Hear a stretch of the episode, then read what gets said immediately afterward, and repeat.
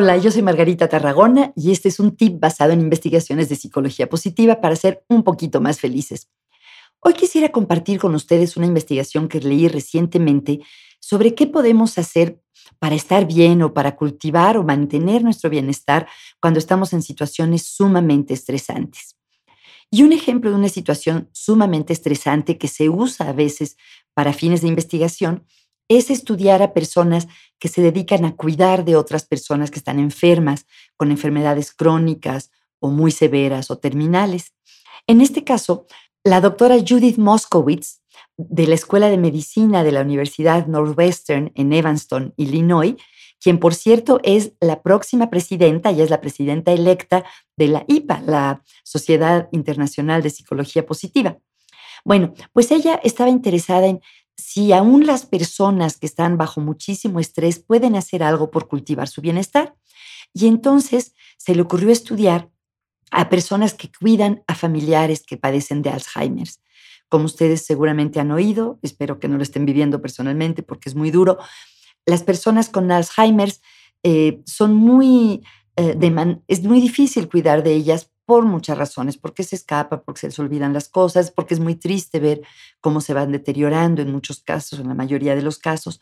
Entonces escogieron a ese grupo de familiares y cuidadores de personas de Alzheimer como una muestra que representa gente que está realmente muy estresada. Y entonces se les pidió que participaran en un curso corto en el que aprendían ciertas habilidades. Y les voy a contar cuáles son estas habilidades. Una, identificar cada día una cosa que estuvo bien, una cosa que pudieron disfrutar o que les gustó o que salió bien ese día. Otra es algo que a cada rato les recomiendo, pero realmente funciona muy bien, es llevar un diario de gratitud, escribir cada día tres cosas de las que nos sentimos agradecidos. Otra, identificar sus fortalezas. Todos tenemos fortalezas, todos tenemos aspectos de nuestra personalidad que los demás aprecian, que a nosotros nos gustan, cosas que hacemos especialmente bien y acordarnos que aún en esas situaciones en las que nos sentimos incompetentes o frustrados o incapaces, acordarnos que tenemos fortalezas también es una habilidad muy importante. Otra práctica importante es ponernos una meta cada día, aunque sea una meta chiquita, especialmente si todo toda tu energía se dedica a cuidar a una persona que está enferma, pues es difícil ponerse una meta enorme como voy a escribir un libro, voy a correr un maratón, pero una meta pequeña cada día. Otra habilidad importante es lo que se llama el reencuadre positivo. Reencuadrar quiere decir tomar una experiencia, una situación o un evento y verlo desde otro ángulo un poco diferente, un poco más positivo. Por ejemplo, si te toca mucho tráfico, pues uno puede decir, qué horror, qué desesperación, detesto esto, que es muy cierto, pero reencuadrarlo decía, bueno, tengo un rato más para oír música o tengo este rato para hablar con mis hijos que vienen en el coche conmigo o voy a dedicarle este rato a relajarme y a tratar de, de estar lo más serena posible.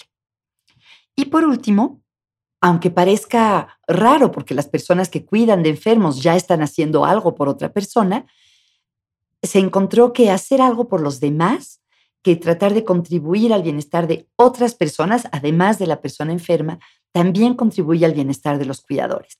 Entonces, lo que se encontró en esta investigación es que los cuidadores que están sujetos a mucho estrés, si son capaces de identificar una cosa positiva cada día, llevar un diario de gratitud, identificar sus fortalezas, ponerse una meta cada día, reencuadrar positivamente algún evento del día y hacer algo por los demás, tenían muchas más probabilidades de poder llevar mejores estrés y de tener mayores niveles de bienestar.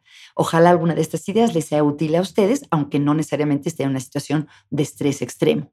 Muchas gracias por acompañarnos hoy. Si quieren saber más de psicología positiva, los invito a visitar mi página positivamente.com.mx y a seguirme en las redes sociales en Facebook y en Twitter.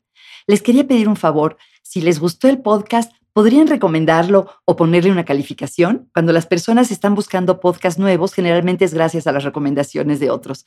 Gracias a nuestro equipo de producción, Juan Pablo Mesa, Héctor Fuentes y a Jordi Oliveres por la música original. Hasta pronto, gracias.